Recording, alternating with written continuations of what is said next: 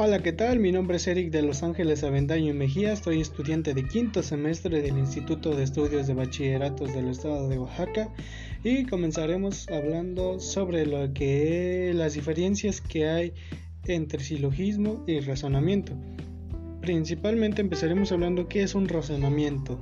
Este, es, este llamado razonamiento, también llamado argumento, es un procedimiento mediante el cual se analiza la información, se elaboran inferencias y como resultado se obtienen conocimiento justificado por razones.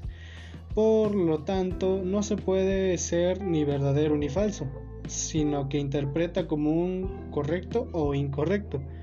Un, un silogismo es un argumento deductivo o una inferencia inmediata que está conformada por tres proposiciones.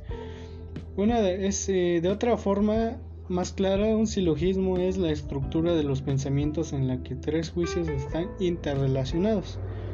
Ok, dentro de estas, estas dos ramas están las diferencias. Por ejemplo, el razonamiento, en el razonamiento encontramos que se dividen en tres tipos que son el deductivo, inductivo y abductivo.